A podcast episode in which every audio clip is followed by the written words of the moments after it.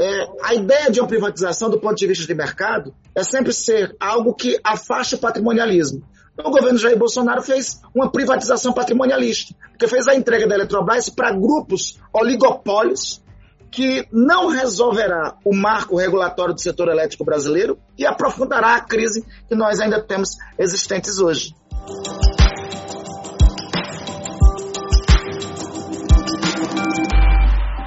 Olá, pessoal! Como eu sempre digo, a partir de agora, menos emoção e mais razão, voltando com o GPS político e dessa vez o nosso entrevistado é do Amapá, senador da República pelo Amapá desde 2010, já foi deputado estadual, é formado em História, é professor e hoje, filiado à Rede Sustentabilidade, é o líder da oposição ao governo Jair Bolsonaro no Senado Federal. Eu converso hoje com o senador Randolph Rodrigues.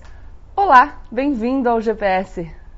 Obrigado, Gabriela. Uma satisfação, um prazer enorme estar com você, estar aqui no GPS, falando com todo mundo. Obrigada, a satisfação é toda nossa. Senador, a gente já começa com a nossa reguinha do GPS político. Então eu vou te mostrar aqui a nossa régua, vou compartilhar com você uma tela. E aí você vai me dizer onde você acha que você está nessa régua. Pode me dizer, Gabriela, não estou em lugar nenhum. Marina Silva passou por aqui e disse não estou nessa régua, ela não me serve, sou outra coisa. Desde que você explique para quem nos assiste o que significa essa sua posição na política brasileira. A gente está aqui só para dar significado a nome, sabe? Porque senão a gente fica na política preso ao nome, um chama o outro de uma coisa e aí cada um está dizendo um significado, a gente fica sem saber o que pensar. Então, peraí que eu vou compartilhar a tela agora. Perfeitamente, vamos à régua. Então, ó, a gente vem aqui da extrema esquerda e vai caminhando a social-democracia no sentido clássico, aí continua caminhando para o centro, tem aqui os liberal-democratas na centro-esquerda, passa pelo centro, passa pelos neoliberais na centro-direita, vai caminhando para o conservadorismo liberal e chega na extrema-direita. Onde está o senador Randolph? Olha, Gabriela, eu me defino como um democrata progressista. No espectro político aí da, da régua, acho que estaria mais para social-democrata. É? Tá, então vou, vou deixar aqui. Eu, eu, acho que pela nossa definição lá com Christian Lynch no nosso primeiro vídeo, estaria ali mais perto dos liberal-democratas. Eu vou, vou deixar aqui nesse meio do caminho. Posso? É, eu, eu, fiz a definição assim, social-democrata, porque eu acho que tem. É, e aí me permita se contextualizar. Claro. É, eu considero central, acho a grande conquista humana dos últimos 200 anos foram os chamados direitos individuais. Tá. É o que está consagrado no nosso, na nossa Constituição, no artigo 5. Uhum. O, o artigo 5 da nossa Constituição traz, e como nenhuma outra Constituição da nossa história até agora trouxe, é, traz a concretização de todos os direitos individuais, coletivos e com as garantias desses direitos que foram assegurados à humanidade desde a Revolução Francesa. Acho que nosso pacto civilizatório atual vem desde a Revolução Francesa. Eu considero quase desumano em um país como o Brasil não reconhecer a grave desigualdade social que nós temos, que nos, nos atormenta há anos. Então, por isso, é, meu perfil político considera central a consagração e a defesa dos valores individuais, mas como tarefa civilizatória a redução das gravíssimas desigualdades sociais nós temos em nosso país. Perfeito, não precisei nem perguntar, porque eu ia perguntar agora qual eram os três pilares fundamentais da sua ideologia, mas acho que você já me respondeu. Eu quero saber então agora se o rótulo que você se atribui que é essa, enfim, essa visão contra a desigualdade, que privilegia o texto da nossa Constituição Cidadã em relação aos direitos individuais. Se, essa, se esse seu rótulo é o rótulo que, no geral, atribuem a você, ou se as pessoas te chamam de outra coisa, de coisas que você não é. Ah, não, eu estou sendo chamado. Eu virei muito comunista nos últimos anos. Eu fiquei muito comunista, extremamente comunista, embora eu tenha eu tenho muitos amigos no Partido dos Trabalhadores, tenho uma relação muito fraterna com amigos no Partido dos Trabalhadores, assim como tenho com quadros de outros partidos políticos, do MDB, do eh, PSDB, eu, mas eu me desfiliei do Partido dos Trabalhadores em 2005. Mesmo assim, ainda hoje, todos me chamam de petit. Assim, todos não, né? Esse ambiente polarizado de extrema direita, que se criou no país. Eu definiria, Gabriela, essa, eu vou utilizar até um termo de uma obra clássica, né? essa engenharia do caos, na qual uhum. se assenta o presidente da República e alguns dos seus seguidores, eu espero e eu acredito que cada vez menos seguidores, é, criaram a necessidade de rotular como eles querem, não é nem rotular como se alguém, como alguém se estabelece, é rotular como eles querem aqueles que divergem da posição política do, é, do atual governo. Se unir todo mundo é, sob um rótulo para tratar todo mundo como se fosse inimigo igual, né? Aí fica mais fácil. É, para estabelecer um maniqueísmo, um maniqueísmo dos anos 60, que, o, que, o, que, o, que o, a humanidade e a conjuntura política superou. O Muro de Berlim caiu em 1989. A clássica separação entre com a cortina da, com a chamada na época cortina de ferro, o socialismo real e o bloco capitalista é uma classificação que foi superada pelo menos há uns 30 anos. Nós estamos no mundo todo com outros valores de classificação política, inclusive. Né? Há 30 anos, quando existia a polarização global entre o capitalismo, entre o bloco capitalista e o chamado socialismo real, não existia a necessidade dos valores da chamada sustentabilidade, da construção de uma sociedade equilibrada em que é um pré-requisito fundamental a preservação do meio ambiente, a convivência pacífica, a convivência pacífica e sustentável com o meio ambiente até para o futuro da humanidade. Esse valor, quando caiu o Muro de Berlim em 1990, não existia, não era tratado. Lembremos que 1990 fazia 20 anos da primeira Conferência Mundial do Meio Ambiente a segunda Conferência Mundial do Meio Ambiente só viria a ocorrer no país dois anos depois, em 1992, aqui no Brasil, na Rio 92. Então, houve uma recategorização e uma reclassificação é, das categorias políticas de então para cá. Então, tem uma turma que insiste em estar na Guerra Fria dos anos 60, dos anos 1960 do século passado. Pois é, presos no passado e às vezes querendo retornar para um, um, passado criado, né? Que ignora os dados da história. Eu, eu já imagino a sua resposta é, para essa pergunta pela sua primeira fala, mas a minha próxima pergunta é: a desigualdade no Brasil é um problema a ser enfrentado? E, se sim, o que é mais importante? A gente pensar na igualdade no ponto de partida ou igualdade de oportunidades, ou buscar também a igualdade no ponto de chegada? A desigualdade é, o, é no meu entendimento, o principal problema da realidade brasileira hoje. É o, principal, é o problema crônico do Brasil para o século XXI um problema que está na formação histórica do país, que não foi superado no, durante todo o século XX, e é o grande desafio do século XXI, que nós vamos ter que navegar muito para, primeiro, superar o governo de Jair Bolsonaro, depois reconstruir o país. E olha, vai ser, olha, vai ser uma caminhada enorme, porque os prejuízos que esses anos de Jair Bolsonaro vão deixar na vida nacional vão perdurar durante algum tempo. Lamentavelmente, vão perdurar durante algum tempo. Nós estamos no ambiente de desidratação, de destruição ambiental, destruição econômica, destruição social, destruição dos valores que nos formaram, inclusive, como sociedade, né, no, no, na circunstância do atual governo. Eu, eu resumiria, eu acho que o artigo 5 da Constituição, que eu acabei de citar, faz traz para nós, Gabriela, o princípio da igualdade positiva. Tratar os desiguais desigualmente na medida do que se igualam.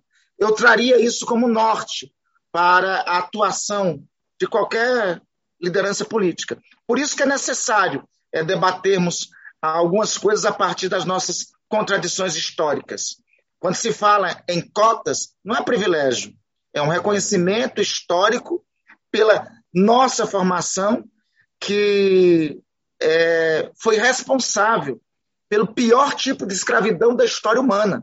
A escravidão sobre os pretos africanos foi o pior tipo de escravidão da história humana, que é, é inclusive mais, mais cruel que a escravidão, a servidão da primeira fase da evolução humana no, na Antiguidade Clássica. A escravidão que o Brasil foi o principal destinatário nas Américas, lembremos, eu sempre cito uma obra de Laurentino Gomes, que eu considero fundamental na escravidão, é, que dos 12 milhões de escravos trazidos da África, mais da metade vieram aqui para o nosso território, vieram aqui para, para, para o Brasil. Se nós não entendermos isso, nós não conseguiremos construir uma sociedade justa. Perfeito, senador. Eu vou aproveitar a sua indicação do livro do Laurentino para dizer que tem um podcast da Ilustríssima da Folha de São Paulo com uma entrevista com o Laurentino muito boa sobre esse livro Escravidão. Então, para quem estiver assistindo e quiser consultar, comprar o livro para fazer essa leitura. E tem um dado que eu lembro de ter ouvido e ter me marcado muito no podcast. Ele fala sobre como os corpos que caíam dos navios foram tantos que mudou a, mudaram a, a, rota dos tubarões. A rota dos tubarões. Gabriela, deixa eu te contar uma coisa. Sabe quando eu li essa parte no livro, eu não me segurei em lágrimas. Eu, eu assim, o meu sentimento foi o seguinte: pô, como a humani... como é que a humanidade é capaz de coisas belíssimas, né, fantásticas, como a mesma humanidade que dá luz a Madre Teresa de Calcutá, a Gandhi, a figuras dessa natureza, foi capaz de crueldades desse tipo, e produzir crueldades desse tipo, e produzir ao mesmo tempo, né? Figuras como Hitler, Mussolini, né?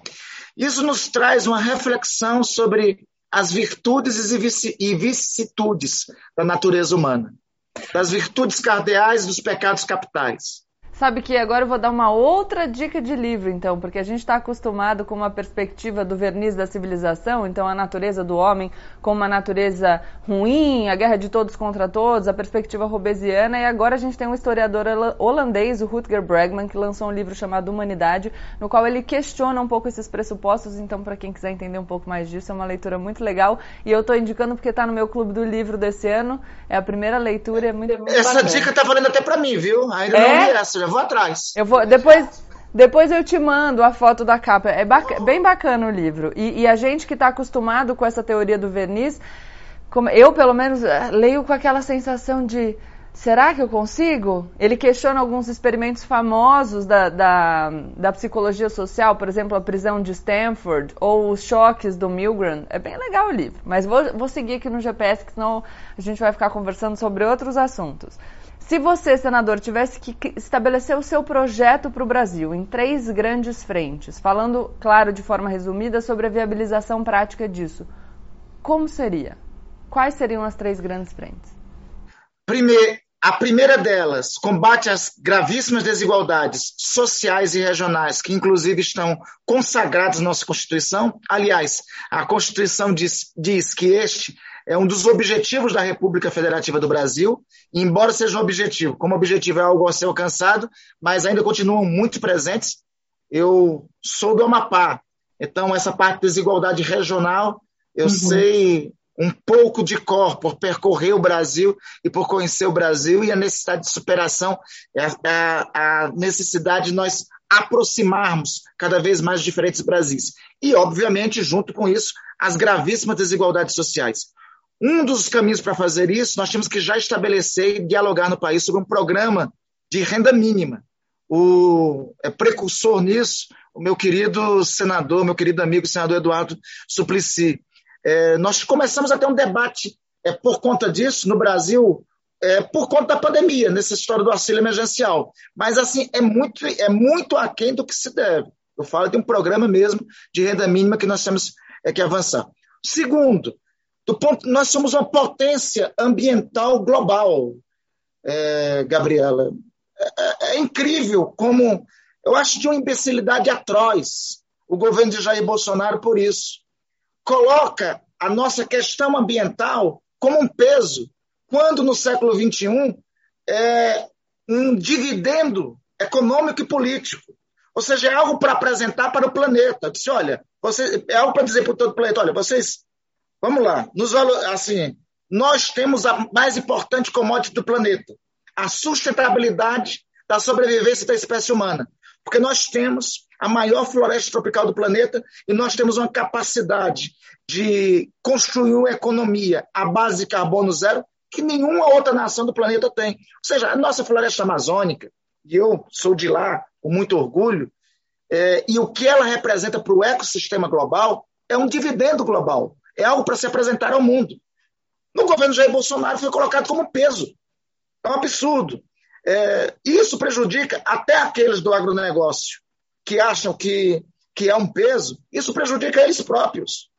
Daqui a pouco tempo, aliás, já está começando a acontecer isso, produtos que vêm, que saiam do Brasil, do agronegócio brasileiro, e que tenham participado da ampliação da devastação ambiental aqui, não terá espaço no mercado global. Então, segundo, construir o, o, Brasil é uma potência ambiental global. Nós não podemos ter uma construção de um projeto nacional sem sustentabilidade.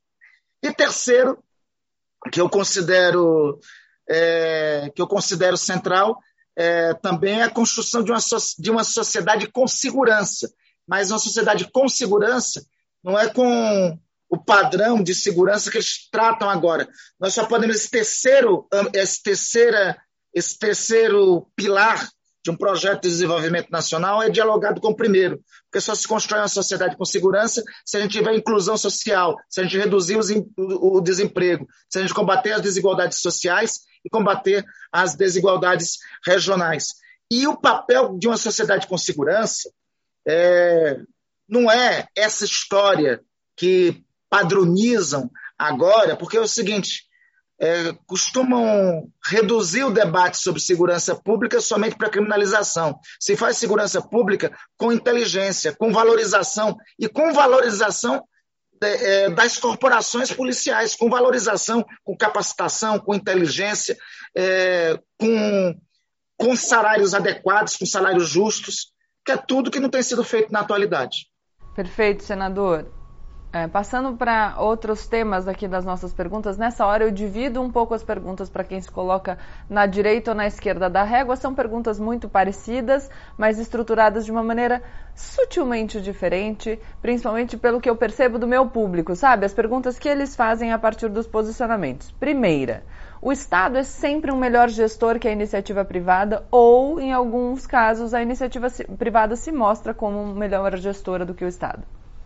É, tem que ter um equilíbrio entre ambos. Uma, nós, e aí eu volto à nossa Constituição, somos uma sociedade de mercado que, entre outras coisas, tem dos seus princípios a livre iniciativa e este padrão, o que é, foi estabelecido na nossa Constituição é uma sociedade de mercado que compreende a função social da propriedade em outras palavras, Gabriela, a nossa Constituição fundou em 1988 um estado de bem-estar social.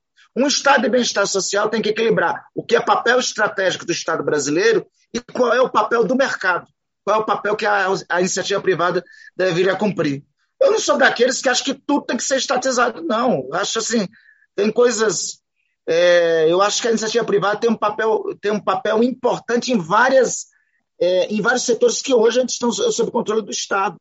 Agora, também não pode ser aceito privatização da Eletrobras, como foi feito aqui nesse governo, que aí não foi privatização. O Brasil e o governo Jair Bolsonaro fez um negócio sugêneres, Gabriela. Ele fez. É, a ideia de uma privatização, do ponto de vista de mercado, é sempre ser algo que afaste o patrimonialismo. O governo Jair Bolsonaro fez uma privatização patrimonialista, porque fez a entrega da Eletrobras para grupos oligopólios que não resolverá o marco regulatório do setor elétrico brasileiro e aprofundará a crise que nós ainda temos existentes hoje. Então, isso é um exemplo de privatização que foi uma privatização, me permita aí o trocadilho, mas foi uma privatização patrimonialista. Né? Foi uma privatização para negócios, como tem sido o comportamento, a forma de agir do atual governo. Então, tanto a iniciativa privada quanto o Estado, cada um tem um papel central para este modelo de país que eu estou apontando que nós podemos construir. Senador, eu vou aproveitar a sua resposta para conversar com o pessoal que está assistindo, porque eu digo que muitas vezes no Brasil a gente vê a simplificação das questões. E essa sua resposta sobre privatização mostrou uma coisa importante para as pessoas notarem. Então, o que, o que você fala é assim: eu não sou contra a privatização por princípio, mas tudo depende de como ela vai ser implementada, como ela vai ser feita. Então você tem dois momentos de avaliação. Porque às vezes as pessoas dizem, você é a favor ou contra? É a história do maniqueísmo que você descreve lá no começo da nossa fala. E isso muitas vezes te leva a não, você que está assistindo a gente, a não compreender a complexidade dos assuntos. Então muitas vezes não é ser a favor ou contra. Eu posso até ser favorável a uma coisa, mas dependendo do tipo de implementação, de como vai ser feito aquele processo, eu posso dizer, não, mas desse jeito eu não concordo. Então, tem vários momentos para a gente avaliar as discussões que estão sendo postas no Brasil. E muitas vezes, quem diz para você que ou você é a favor ou você é contra e não entra na discussão de forma mais aprofundada, está querendo te levar ali para uma simplificação que vai fazer com que você mais facilmente seja manipulado, porque você não compreendeu realmente o que está acontecendo. E às vezes os assuntos são difíceis eu não ignoro. Por isso que eu falo que a gente tem que escolher uns temas que a gente considera importantes, se aprofundar um pouquinho, porque aí a gente vai conseguir, inclusive, separar o joio do trigo para ver quem é que está falando sério em política e quem é que está só falando jargão para a gente se emocionar, menos emoção e mais razão, e seguir de uma maneira pouco crítica.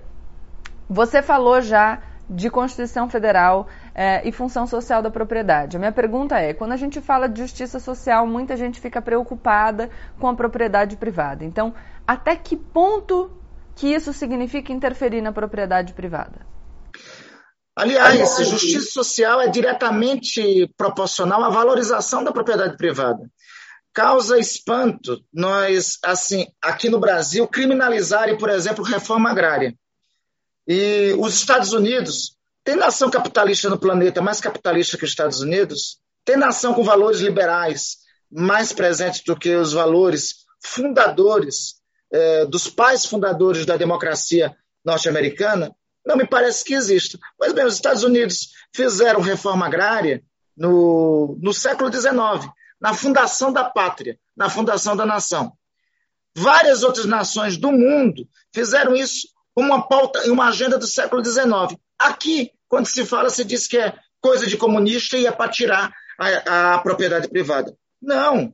Veja, no mundo capitalista, esses valores que nós falamos não, não é para construir, abre aspas, como alguns tentam simplificar e como você muito bem advertiu. Não é para criar, abre aspas, uma sociedade comunista, fecha aspas. Não, é para o desenvolvimento do próprio capitalismo. O capitalismo do século XIX para o século XX compreendeu o valor social do trabalho. A grande, uma das grandes contribuições das, uma das grandes contribuições das ideias comunistas dos, das ideias marxistas de Marx e de Engels do século XIX e das revoluções é, socialistas do começo do século XX foi impulsionar e pressionar o capitalismo a compreender o valor social do trabalho, o valor social da propriedade e que, se não tivesse equalização social mínima, não tem desenvolvimento do próprio capitalismo. Aliás, é o próprio capitalismo, pós Segunda Guerra Mundial e pós os horrores da Segunda Guerra Mundial, que dá luz à teoria das três gerações de direitos. A geração dos direitos individuais que advém com as revoluções democrático-burguesas, a Revolução Inglesa do século XVII, a Revolução Norte-Americana do século XVIII, a Revolução Francesa do final é, do século XVIII, a segunda geração de direitos que advém com a Revolução Russa de 1917, e isso é consagrado, reconhecido inclusive é, por todas as nações capitalistas, e a terceira geração de direitos que tem a ver com aquilo que nós estamos falando hoje, que, é, são, dos que são os direitos difusos e coletivos, a, a, que, entre outras coisas, se consagra a sustentabilidade, que eu falei aqui no início do, do início do programa para você. Então, é, é exatamente o inverso. Justiça social é diretamente proporcional à, à valorização da iniciativa privada e do próprio mercado. Como que você avalia, senador, o papel do Estado na ajuda às empresas por meio de créditos subsidiados, por exemplo, ou isenções fiscais? Acho que em qualquer circunstância, qualquer é, situação, qualquer circunstância merece é, ser analisada. Assim, é, é, indispensável, por exemplo, é indispensável no Brasil, Gabriela, a existência de agências de fomento. Até porque, pelo que eu lhe falei ainda há pouco, nós temos gravíssimas de gravíssimas distorções regionais. Veja, um dos melhores economistas do século XX em nosso país foi Celso Furtado. Entre outras belas realizações de Celso Furtado, uma delas foi a partir do diagnóstico dessas crônicas desigualdades regionais e sociais que o país tinha, a proposta de criação da Superintendência de Desenvolvimento da Amazônia, Sudã, e da Superintendência de Desenvolvimento do Nordeste. Porque ele compreendia, olha, nessas regiões especificamente, é, qual era a análise de, de, de Celso? Era, olha, houve uma concentração, e de fato houve, do desenvolvimento econômico no sul do país. E isso demandou um êxodo, sobretudo do Nordeste para o sul do país. Ou nós equalizamos isso, ou vai ser insustentável o desenvolvimento nacional. Como é que equaliza isso? Dá para a iniciativa privada equalizar isso? Não. Se a iniciativa privada, per si, já está vocacionada para a concentração econômica, se o Estado não cumprir o papel de mediação, de regulação, é, concentração vai se aprofundar o que é ruim para a própria iniciativa privada.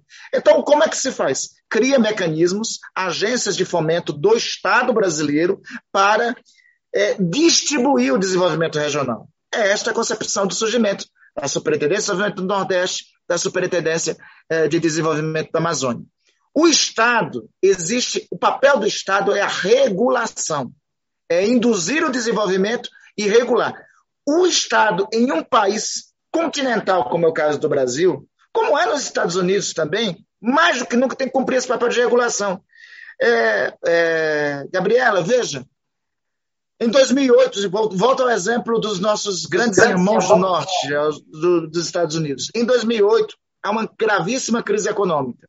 Qual é a solução adotada é, pelo governo Obama para a superação da, daquela gravíssima crise econômica. É aportar recursos do Estado na economia para salvaguardar a economia americana. Agora teve a pandemia. Dois governos distintos, um com mais resistência, o de Donald Trump, com todos os defeitos que tem, e agora o governo Biden, que constrói aí uma nova matriz de desenvolvimento econômico. O que os dois fazem? Colocam recursos na economia americana para retirar o país da crise econômica após a pandemia. Então, em um país, o Estado cumpre o papel de fazer a regulação necessária para induzir o desenvolvimento. Em um país, em países continentais, é mais importante e decisivo esse papel que o Estado tem que cumprir. Perfeito. E a gente ouve hoje em dia no, no debate brasileiro a gente já escutou, já escutava antes, mas de uns tempos para cá tem sido mais frequente essa questão da balança, responsabilidade fiscal e justiça social. De um lado, tem o pessoal dizendo não existe responsabilidade fiscal sem justiça social, e de outro lado, as pessoas respondem com não existe justiça social sem responsabilidade fiscal. Quero saber a sua visão sobre essa balança. Eu acho que tem que ter equilíbrio, porque é o seguinte, primeiro porque a, a riqueza, Gabriela, não é finita, né? E a riqueza o, não dá para nós construirmos riqueza emitindo papel moeda todo dia, porque isso gera inflação. Né? A riqueza, o, o, o padrão de riqueza, o padrão é, ouro de riqueza é proporcional às riquezas é, que o país produz. Então, obviamente, tem que ter um nível de.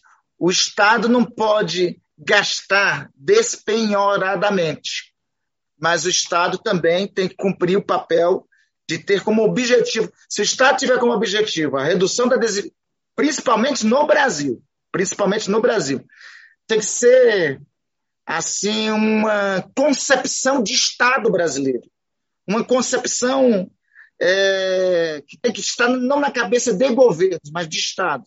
Nós temos que reduzir a desigualdade. Nós temos que combater a. Nós temos que reduzir a injustiça social que temos no país. Se tiver isso como foco, consegue fazer o equilíbrio das riquezas para é, como nós conseguimos fazer. Já vejamos, tiveram, tivemos anos já nesse século que nós reduzimos a desigualdade dramaticamente.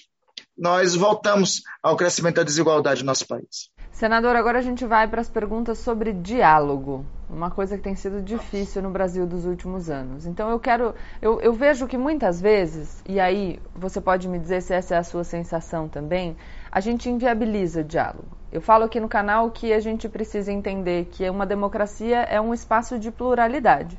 Então eu e você estamos conversando agora A gente pode discordar em alguns assuntos, concordar em outros, mas eu não busco com os meus interlocutores uma concordância absoluta. Eu não procuro pessoas que pensem absolutamente como eu e eu respeito e legitimo a divergência porque isso é a democracia.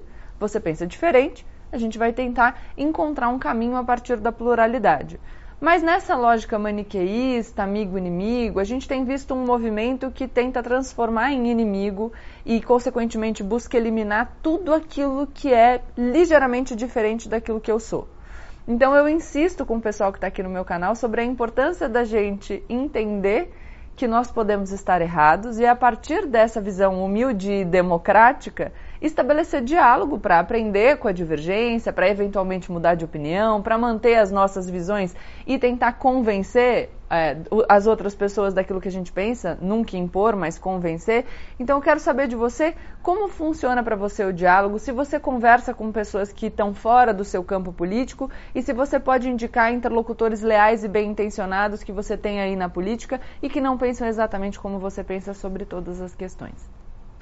Olha, eu vou dar um exemplo direto, Gabriela. É, eu estou, na, como é de conhecimento de todos, eu estou na vice-presidência de uma comissão parlamentar de inquérito, que eu acredito, eu tenho a impressão que é a comissão parlamentar de inquérito mais importante da história nacional dos últimos anos. Rogo a Deus para que os resultados dessa comissão aponte é, o caminho de responsabilização daqueles que aprofundaram a pandemia em nosso país e contribua também com a saída é, da crise pandêmica é, que nós estamos. A construção de um campo de maioria nessa comissão parlamentar de inquérito foi uma reunião de pessoas que pensam diferentes.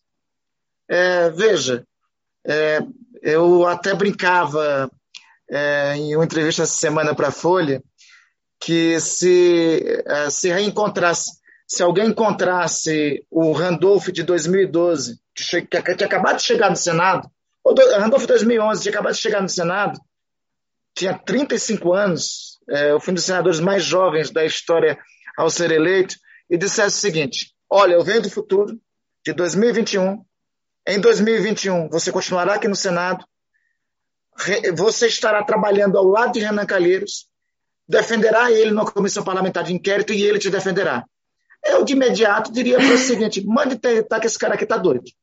Entendeu? Porque assim, eu tinha grandes diferenças naquele momento, naquela circunstância, com o senador Renan. No momento atual, nós passamos a dialogar, nos aproximamos, estamos fazendo um trabalho junto nessa comissão parlamentar de inquérito. Vou dar um segundo exemplo. O senador Tasso Gereissati. Em 2017 foi votada, era votada a reforma trabalhista, eu era contra a, o, não contra a reforma em si, mas, mas contra muitas das coisas que estavam sendo implementadas naquela reforma, naquele momento.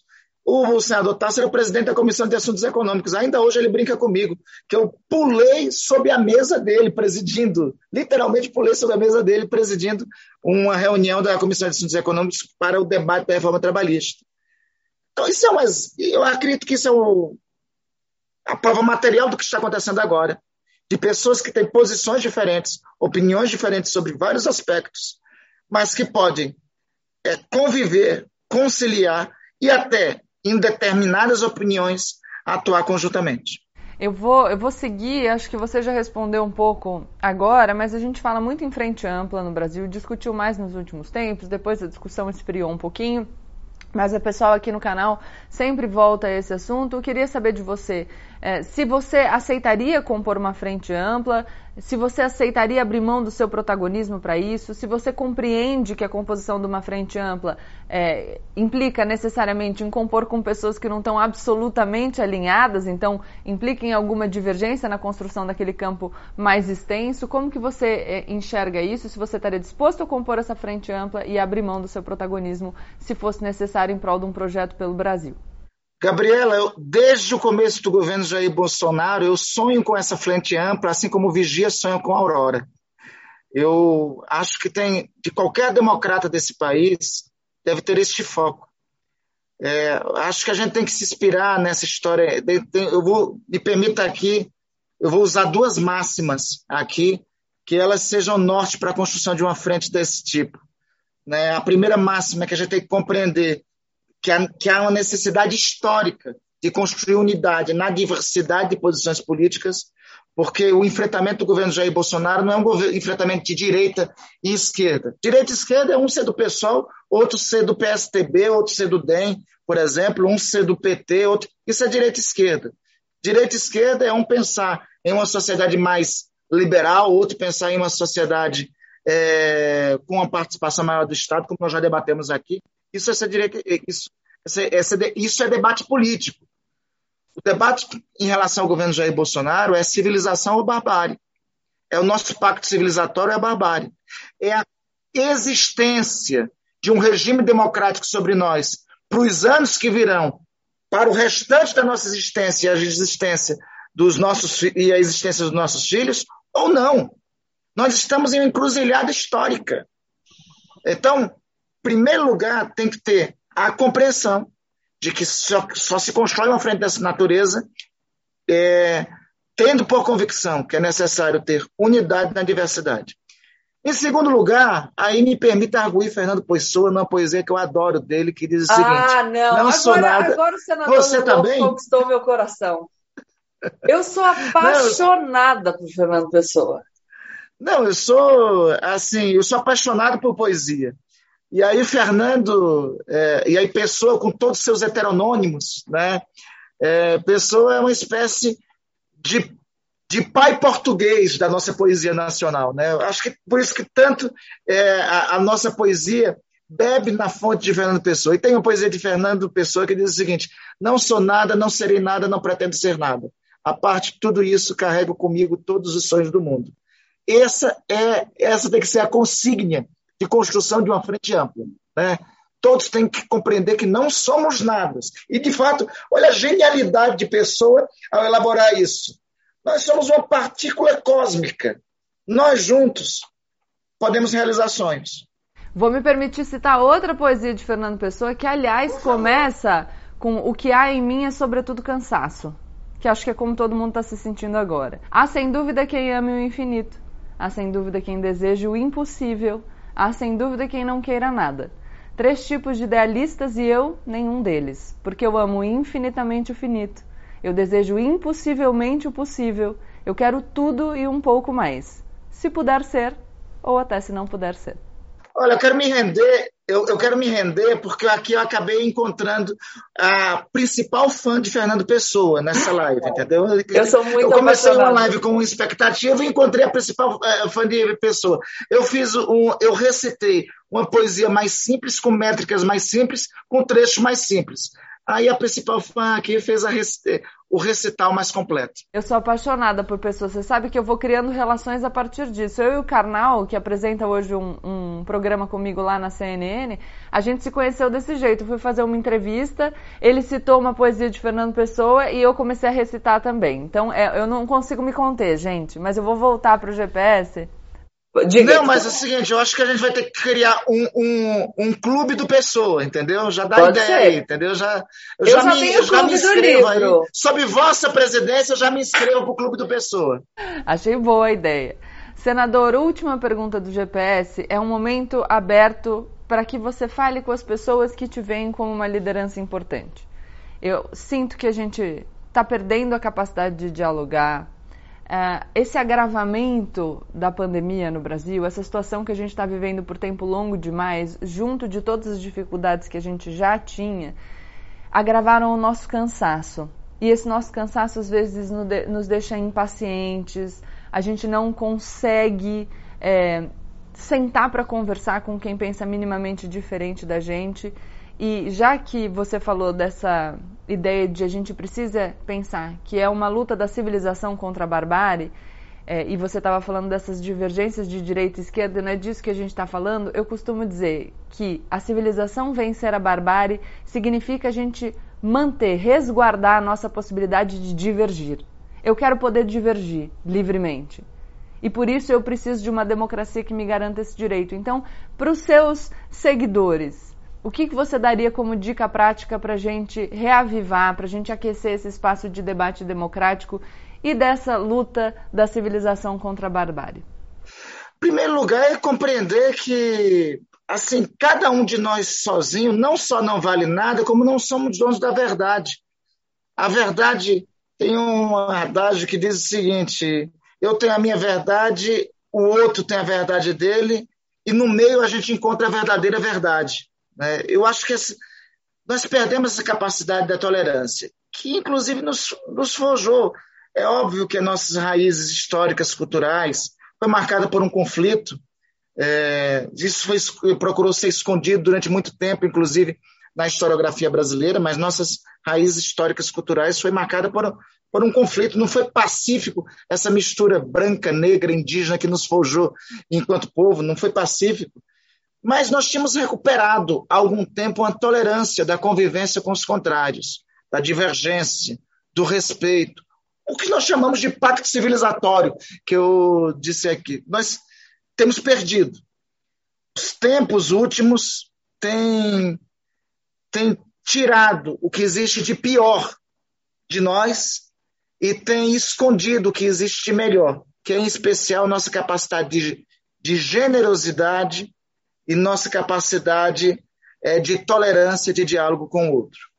A reconstrução do país passa primeiramente por isso, pela possibilidade de cada um de nós entrarmos no avião, encontrarmos alguém que pensa divergente, quem sabe até parar no cafezinho antes e trocar uma ideia, sem precisar o outro levantar uma câmera de celular e dizer petista, o outro dizer vagabundo, não sei o que, bolsonarista, sem precisar disso a capacidade de nós podemos frequentar lugares diferentes e alguém chegar, alguém cobrar de uma liderança política como tem, tem que cobrar, vai dizer, vem cá, por que tu sustenta essa posição? Por que tu tem, tu tem isso?